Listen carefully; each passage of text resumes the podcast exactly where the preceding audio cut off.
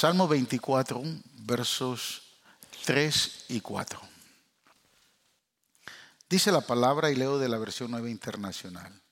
¿Quién puede subir al monte del Señor? ¿Quién puede estar en su lugar santo? Y responde,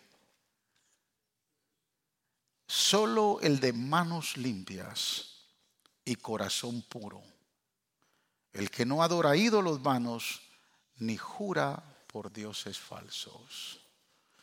Soberano Dios, te damos gloria, adoración, alabanza, porque sabemos que tu palabra hoy nos va a hablar y va a penetrar, Señor, hasta lo más interno de nuestro corazón. Y tú, Espíritu Santo, harás la obra de fructificación, de edificación, de consolación, Señor.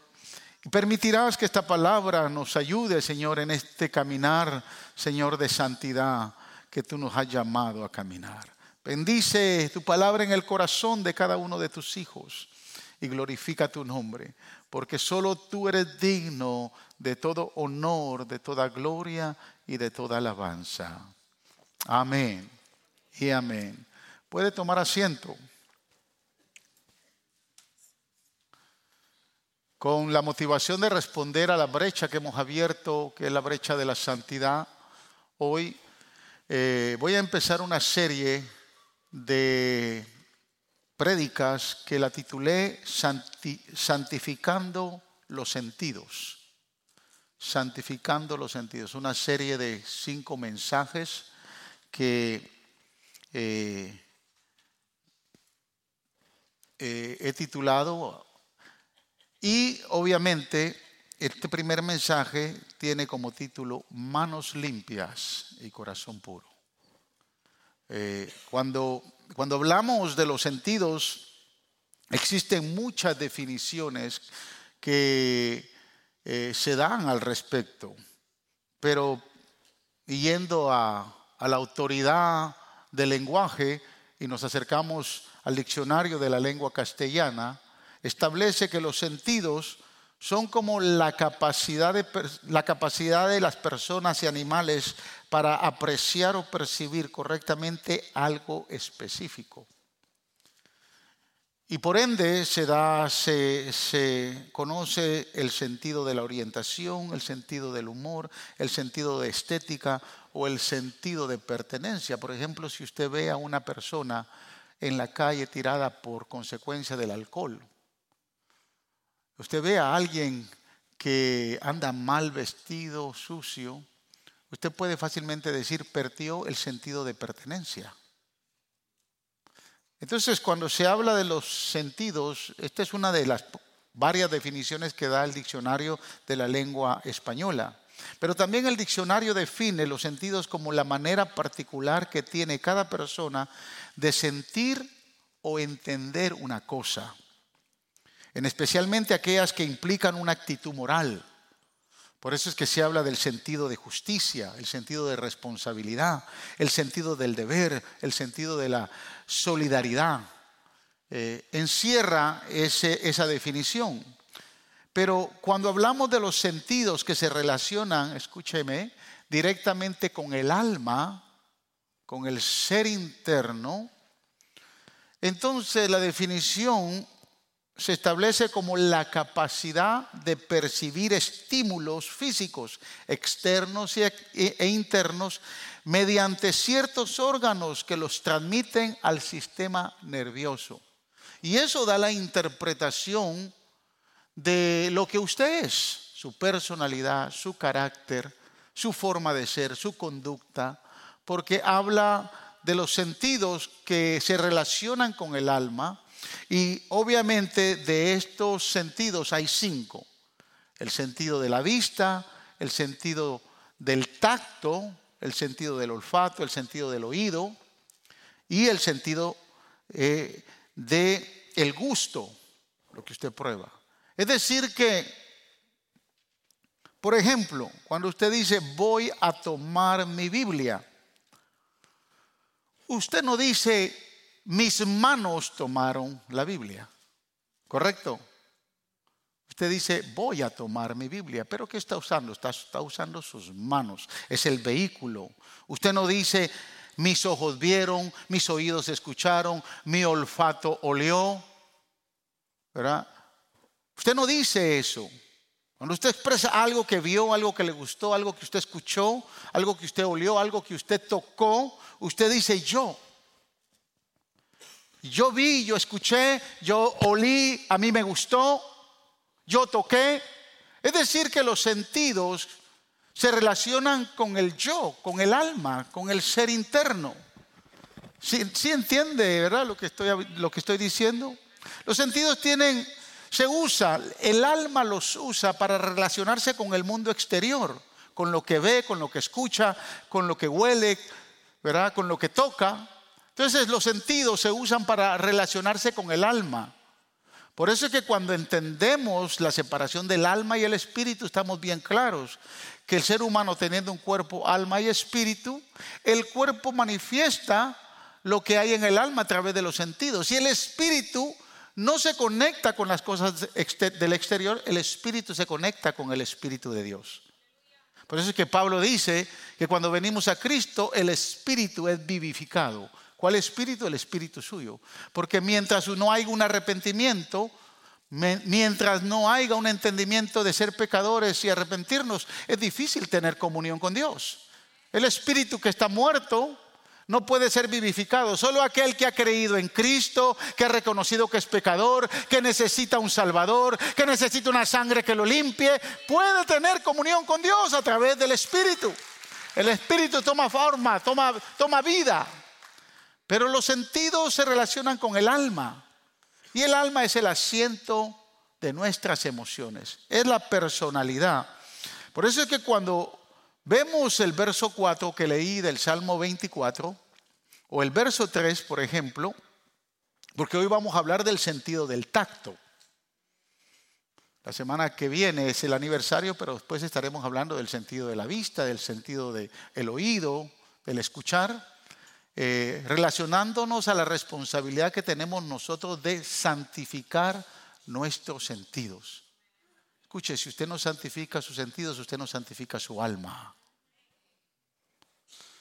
Y el verso 3 dice, empieza con dos preguntas que son muy, muy desafiantes.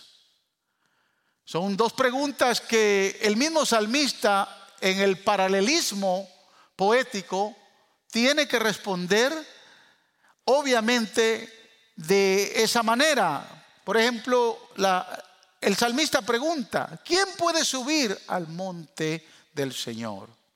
¿Quién puede estar en su lugar santo? Dando a entender que el monte, que, que siempre el pueblo de Israel lo vio, como el monte de Sinaí, donde Dios manifestó su presencia, siempre quedó en la mente del lector hebreo que la presencia representaba el monte, el monte Sinaí. Pero obviamente también entendía el lector que la presencia tiene que ver con el lugar santo, con el lugar de relación con Dios. Y cuando entendemos eso en el Antiguo Testamento, lo que Dios le revela a Moisés acerca del tabernáculo, le revela un lugar donde iba a haber un atrio, donde iba a estar la asamblea y se iban a congregar. Iba a haber un lugar santo donde iba a entrar el sacerdote a ministrar iba a poder poner aceite en el minorá, iba a poder poner el pan de la mesa de los panes de, sin levadura e iba a poner el aceite, el, aceite de la unción también en el altar del incienso. Ese era el lugar santo, pero había un tercer lugar que era el lugar santísimo. Y ahí solo podía entrar el sumo sacerdote una vez al año. Entraba a expiar el pecado del pueblo, llevaba la sangre de que se había derramado del animal que se había sacrificado en el altar del holocausto, en el atrio, y el sumo sacerdote entraba a ponerlo en el mercy seat o en el asiento de misericordia que estaba arriba del arriba arca del pacto, rociaba la sangre, porque la presencia de Dios iba a llegar ahí, y si esa sangre no estaba rociada, el pueblo no podía tener perdón de pecados. Cuando observamos el arca del pacto, debajo del asiento de misericordia estaban las tablas de la ley estaba una copia de las tablas de la ley, estaba la vara de Aarón y estaba una porción del maná. Las tres cosas representaban, hermanos, el pecado del pueblo de Israel. ¿Por qué? Porque habían rechazado la provisión divina. Habían rechazado la guianza de Dios a través de las leyes y habían rechazado, mis amados hermanos, la disciplina del Señor a través de la vara. Es decir, que el pueblo de Israel pecó y por eso Dios lo puso 40 años en el desierto. Y Dios le ordenó a Moisés, pon una porción del maná, las tablas de la ley y pon también ahí la vara de Aarón para que, ¿qué es lo que representa el pecado? Para que cuando yo me manifieste, la sangre del cordero que está allá afuera sacrificado sea suficiente para yo cubrir el pecado. Pero ahora, hoy tenemos la sangre del Cordero que fue derramada en la cruz del Calvario, que ya no solo cubre, limpió totalmente nuestro pecado. Pero entonces tenemos un problema. ¿Por qué seguimos pecando? ¿Por qué seguimos fallando?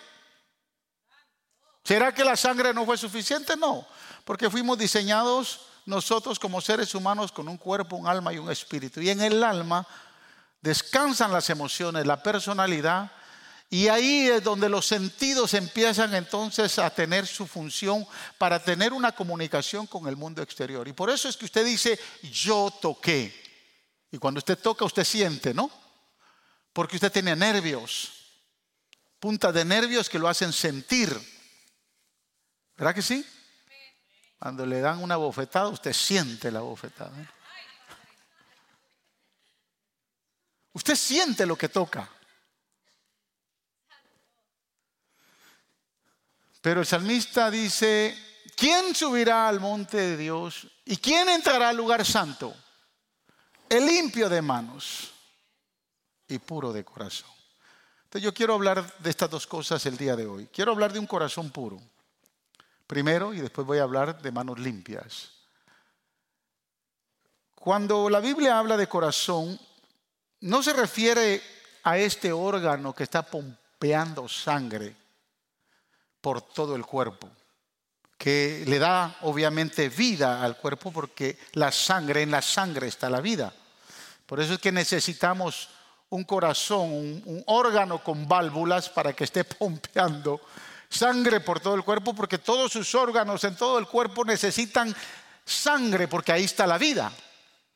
Si el corazón no tenemos corazón, entonces definitivamente no hay quien pompee esa sangre, ¿no? Pero cuando la Biblia habla de corazón no se está refiriendo específicamente a este órgano.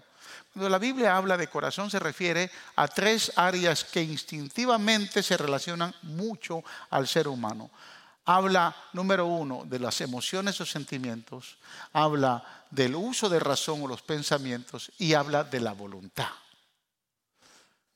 De, lo que usted dice, yo voy a hacer, yo voy a tocar. Las emociones, los pensamientos y la voluntad. Es decir, que cuando usted lee la palabra corazón de Génesis, Apocalipsis, si usted se encuentra que apareció la palabra corazón, Usted tiene que interpretar en el pasaje si está hablando ese pasaje de las emociones o sentimientos, o está hablando del pensamiento, o está hablando de la voluntad. Yo le estoy tirando aquí un concepto teológico un poquito fuerte, pero sé que lo están entendiendo, ¿no? En otras palabras, tener un corazón puro es tener sentimientos puros es tener emociones puras. Es tener pensamientos puros. Es tener razonamientos puros. Tener un corazón puro es tener una voluntad obediente. Y me agradaba lo que me decía Benjamin. Independientemente que algunos de ustedes no estén de acuerdo, yo tengo que obedecer a Dios. Dios le está diciendo y el primero que entendimos y respetamos fuimos nosotros como padres. Usted tiene su voluntad. Usted tiene que encargarse que de esa voluntad sea obediente, porque de lo contrario no va a ser un corazón puro. Si sus sentimientos o sus emociones o su manera de pensar no son puras, usted no tiene un corazón puro. ¿Quién subirá al monte santo? El limpio de manos y puro de corazón. Por ejemplo, cuando habla de emociones o sentimientos, una de las de los pasajes más fuertes que habla el Nuevo Testamento acerca de esto, que es la emoción o el sentimiento más fuerte que relaciona el amor de Dios y ahí encierra los otros tipos de amor como el amor, no solo el amor ágape, sino el amor fraternal, el amor filial, el amor eros. Se encierran ahí en el capítulo 13 de, eh, de Primera de Corintios, el verso 4 en adelante, Primera de Corintios dice, el amor es paciente, el amor es bondadoso, el amor no es envidioso, ni jactancioso, ni orgulloso, no se comporta con rudeza, no es egoísta, no se enoja fácilmente, no guarda rencor. El amor no se deleita en la maldad, sino que se regocija con la verdad. Todo lo disculpa, todo lo cree, todo lo espera, todo lo soporta. ¡Wow! Todo lo que hace el amor.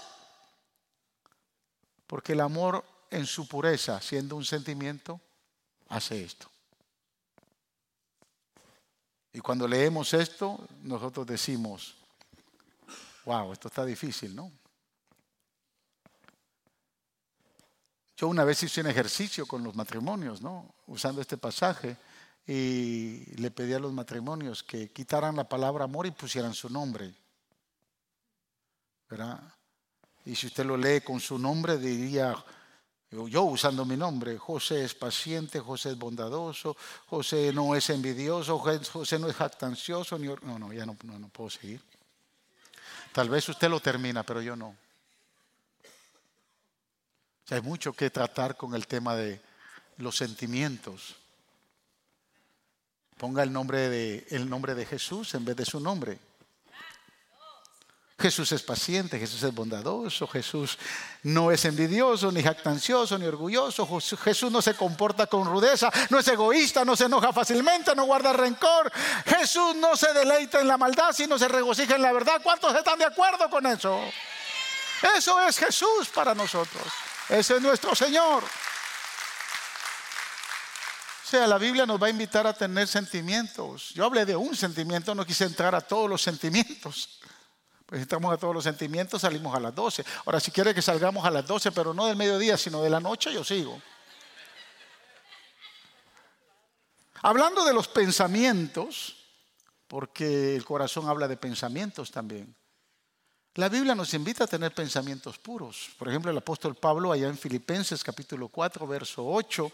Esto debería estar en nuestro diario vivir. Cuando usted se levanta en las mañanas, cuando usted está a mediodía, eh, eh, en el trabajo, cuando llega a la casa, o cuando se va a dormir. Mire lo que dice la Biblia. Por lo demás, hermanos, todo lo que es verdadero, todo lo honesto, todo lo justo, todo lo puro, todo lo amable, todo lo que es de buen nombre, si hay virtud alguna, si algo digno de alabar, en esto pensar.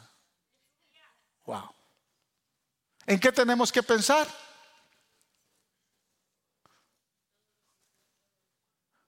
No en los problemas que tuvo la, semana pasada o ayer. No en aquel que lo amargó el día anterior. ¿En qué tiene que pensar? Tiene que pensar, díselo ahí, en todo lo verdadero, en todo lo honesto, en todo lo justo, en todo lo puro, en todo lo amable, en todo lo que es de buen nombre. Por eso es que también el mismo apóstol ahí en Romanos capítulo 12, versículo 2, nos, nos invita y nos dice, no se amolden al mundo actual, sino sean transformados mediante la renovación de su mente y así podrán comprobar cuál es la buena voluntad de Dios, agradable y perfecta. Es decir, que de la única manera que usted puede comprobar que la voluntad de Dios es buena, agradable y perfecta es cuando usted renueva su manera de pensar. ¿Y con qué lo va a renovar? Con la palabra. Cuando usted renueva su manera de pensar, entonces usted va a poder entender si la voluntad de Dios es buena, agradable y perfecta, aunque vengan momentos duros, aunque vengan momentos difíciles, aunque le tocó pasar una experiencia dolorosa, aunque le tocó vivir un momento amargo y desagradable, usted va a entender, Señor, esta es tu voluntad, porque tu palabra me enseña, mi mente está renovada, que esto no es un castigo, que esto no es un juicio, que esto, eh, no, usted va a entender que es la voluntad de Dios, porque algo va a aprender de eso. Dios lo va a usar para enseñarle. 1 Corintios capítulo 2, versículo 16 te establece, escuche, esto es poderoso. ¿Quién ha conocido la mente del Señor para que pueda instruirlo? Es una pregunta. Yo respondería a nadie. Porque la mente del Señor nosotros conoceríamos una milésima, pero toda la mente del Señor es imposible. Pero me gusta lo que dice la otra parte. Nosotros por nuestra parte, ¿qué dice? Pregúntele a que está a su lado, hermano, ¿tú tienes la mente de Cristo? Si usted tiene la mente de Cristo, usted tiene pensamientos renovados, pensamientos puros. Entonces, si su manera de pensar es buena, es justa, piensa en lo justo, en lo verdadero, en lo de buen nombre, en todo lo decoroso, entonces su corazón es puro. Pero cuando habla de voluntad, cuando entendemos que se habla de voluntad, porque le dije que el corazón tiene que ver con los sentimientos, emociones, tiene que ver con los pensamientos o uso de razón y tiene que ver con la voluntad. Cuando habla de la voluntad, la Biblia señala que la voluntad tiene que ver mucho con el sometimiento. ¿Por qué? Porque usted obedece y cuando usted obedece, usted entonces entiende y usted acciona y obedece a Dios. ¿Ha escuchado mucho que dice la Biblia en el Antiguo Testamento? Oye Israel, escucha Israel. La palabra escuchar ahí, lo que está diciendo Dios, porque la palabra escuchar es obediencia. Para nosotros escuchar es nada más escuchar sin a ver si, si lo hacemos o no lo hacemos. Como su hijo cuando usted le está diciendo, arregla tu cuarto.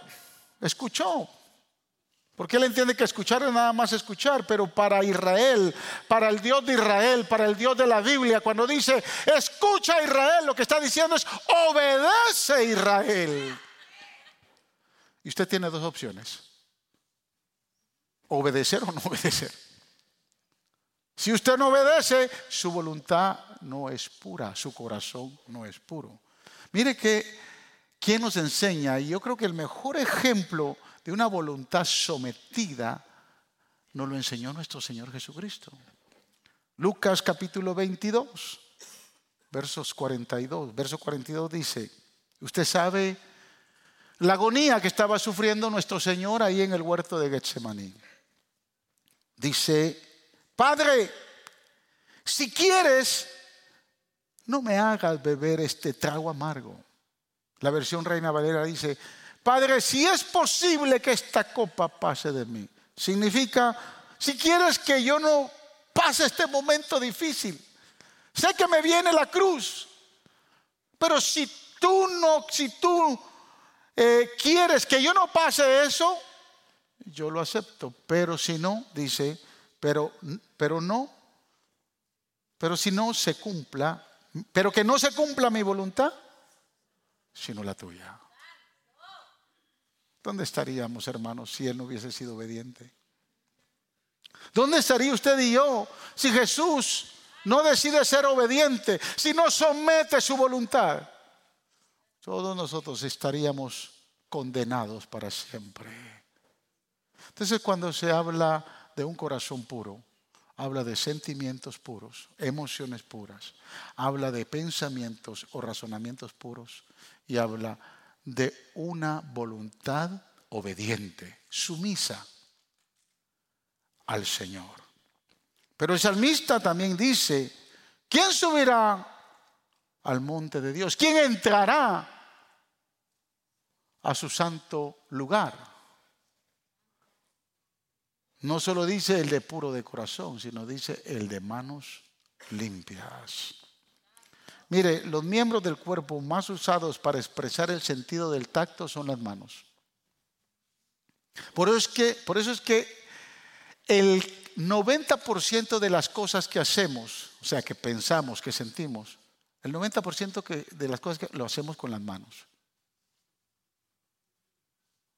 El que se quedó sin manos tiene problemas. Pierda aunque sea un dedo, usted no va a ver si no tiene problemas.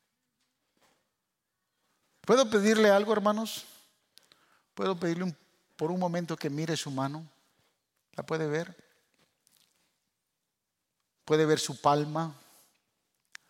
Ahora mire el embés. El embés es este. Vea el embés. Empúñela con el dedo pulgar de una, los meñiscos, sóbelos. Esas son sus manos. ¿Qué tal si alguien filmara un documental de sus manos? Bueno, ¿qué se vería de ese documental? La película empezaría cuando éramos niños. Luego lo primero que miraríamos en esa película es una pequeña manita sosteniéndose de la mano de mamá. ¿La ha visto? Después, después miraríamos esa mano tratando de sostenerse de una silla porque está aprendiendo a caminar y se está sosteniendo de una silla. Cuando aprende a caminar, las manos ya están más sueltas y entonces miraríamos a ese pequeño sosteniendo una cuchara y alimentándose. Después lo miraríamos con una mano de afecto, acariciando la cara de la mamá o del papá, o acariciando al chucho, al perro, al gato.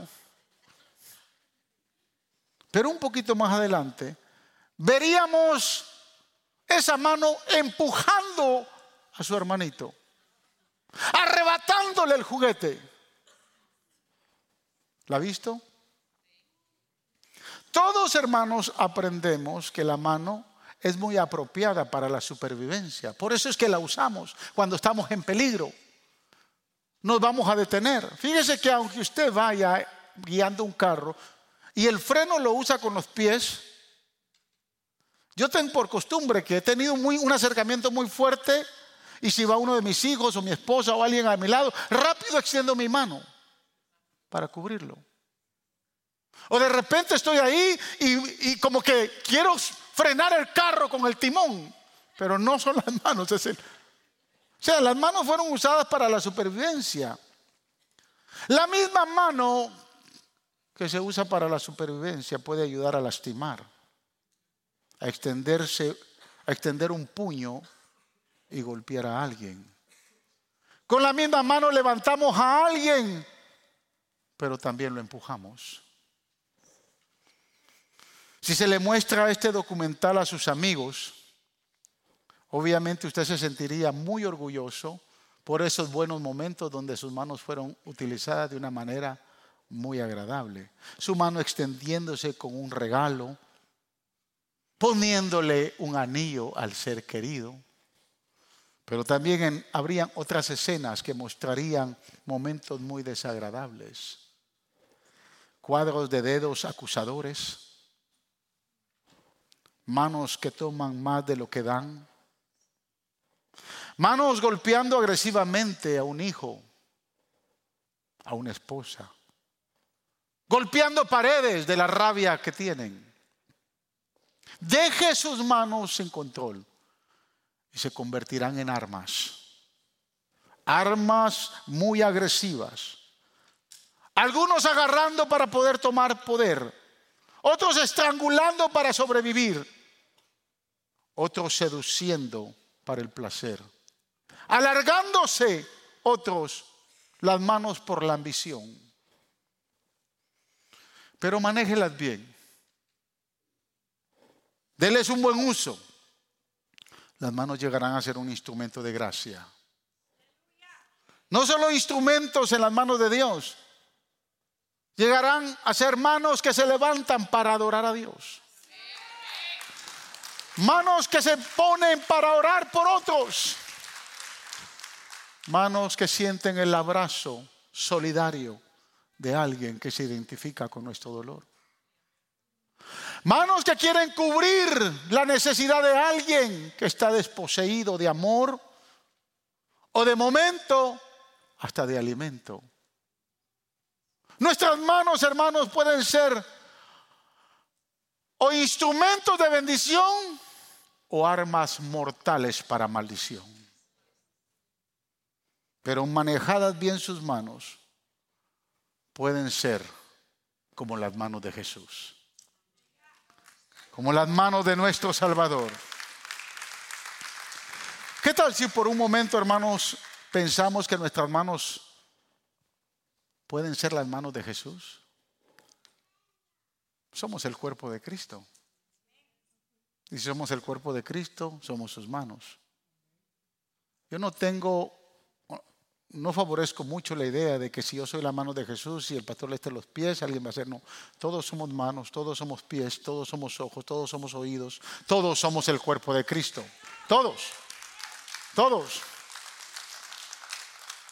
Esa es la diferencia. Usa el cuerpo como una imagen para identificar ese toque que Dios tiene que tener con su creación. Cuando miramos las manos de Jesús observamos escena tras escena, escena tras escena de personas que anhelaban fervientemente su toque compasivo.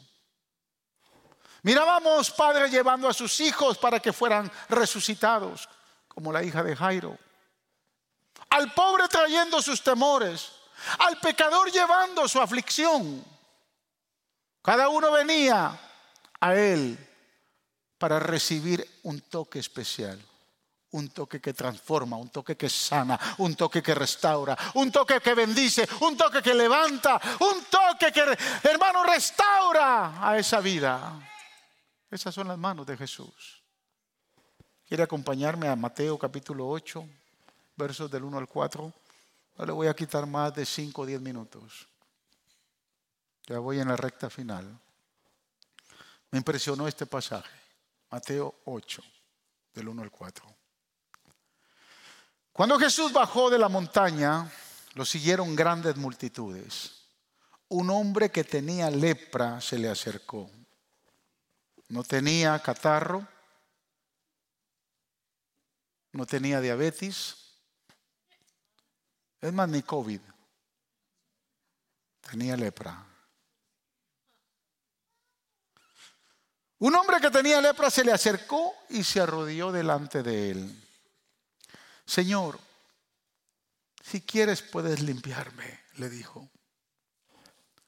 Jesús extendió la mano y tocó al hombre si quiero, le dijo, queda limpio. Y al instante quedó sano de la lepra. Wow. Y le dijo, mira, no se lo digas a nadie. Solo ve, preséntate al sacerdote, lleva la ofrenda que ordenó Moisés para que les sirvas de testimonio. Marcos y Lucas cuentan la misma historia. Son los eh, evangelios los sinópticos que eh, cuentan la misma historia. Pero con el debido respeto que se merecen los tres evangelistas, Mateo, Marcos y Lucas. Ninguno de los tres da detalles de este leproso. Y yo usando mi imaginación y queriendo ser un poquito más curioso, me puse a pensar que algo así pudo haber hablado y pensado este hombre leproso que estaba rechazado. Mi nombre es Pancho. Por cinco años nadie me ha tocado, ni una sola persona, ni siquiera mi esposa, ni mi hija, ni mis amigos. Nadie se acerca a tocarme. Si me hablan, me hablan a la distancia. Y siento cariño en sus voces. Veo de lejos su preocupación en sus ojos, pero no tienen el valor para acercarse a mí. Me tienen tanto asco por mis heridas que huelen tan mal. Tienen miedo de tocarme porque mi enfermedad es tan contagiosa que nadie se atreve a tocarme. Siempre he anhelado un apretón de mano. Siempre he anhelado un cálido abrazo, una palma en el hombro, para que me digan sigue adelante. He anhelado un beso en la mejilla, que alguien me acaricie la cabeza, que alguien me dé un sobo en mis dolorosas llagas.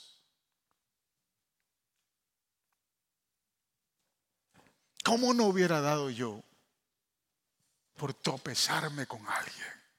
Por andar en medio de una multitud para que me aprieten. Pero ni siquiera me permiten andar en la calle. Incluso los rabinos se mantienen a la distancia. No me permiten entrar al templo.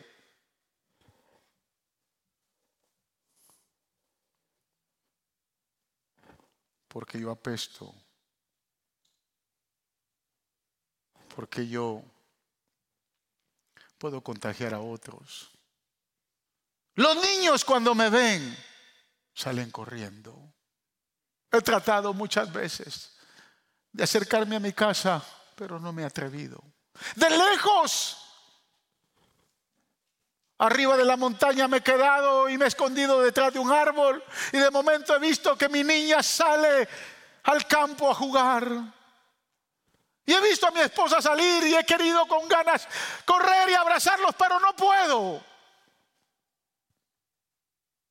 ¿Cuánto necesito el toque de mi familia? ¿Cuánto necesito el toque de mis amigos? ¿Cuánto necesito el toque de un sacerdote que venga a mí? Yo soy un leproso, asqueroso, apestable, intocable. Hasta que un día, hasta que un día, siempre hay un día. Hasta que un día vi a un hombre que bajaba de la montaña.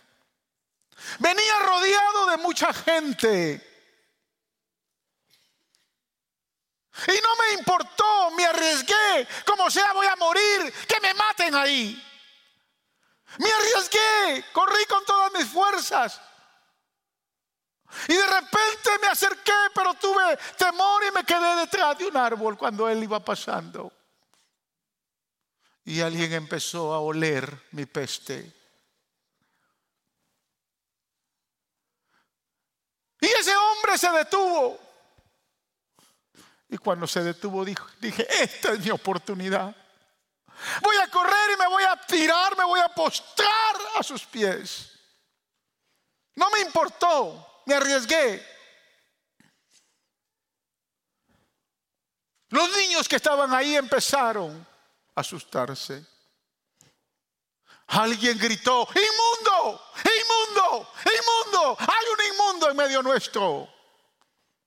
Y todo el mundo se echó para atrás, menos él, menos él. Recuerdo ese día. Entonces se acercó a mí. Me quedé inmóvil, pero cuando lo vi, vi su rostro de ternura. Vi en su rostro amor, compasión y misericordia. Escuché esa dulce voz que me preguntó, ¿qué quieres? Y yo le contesté, ¿puedes limpiarme? Estoy cansado de esta vida.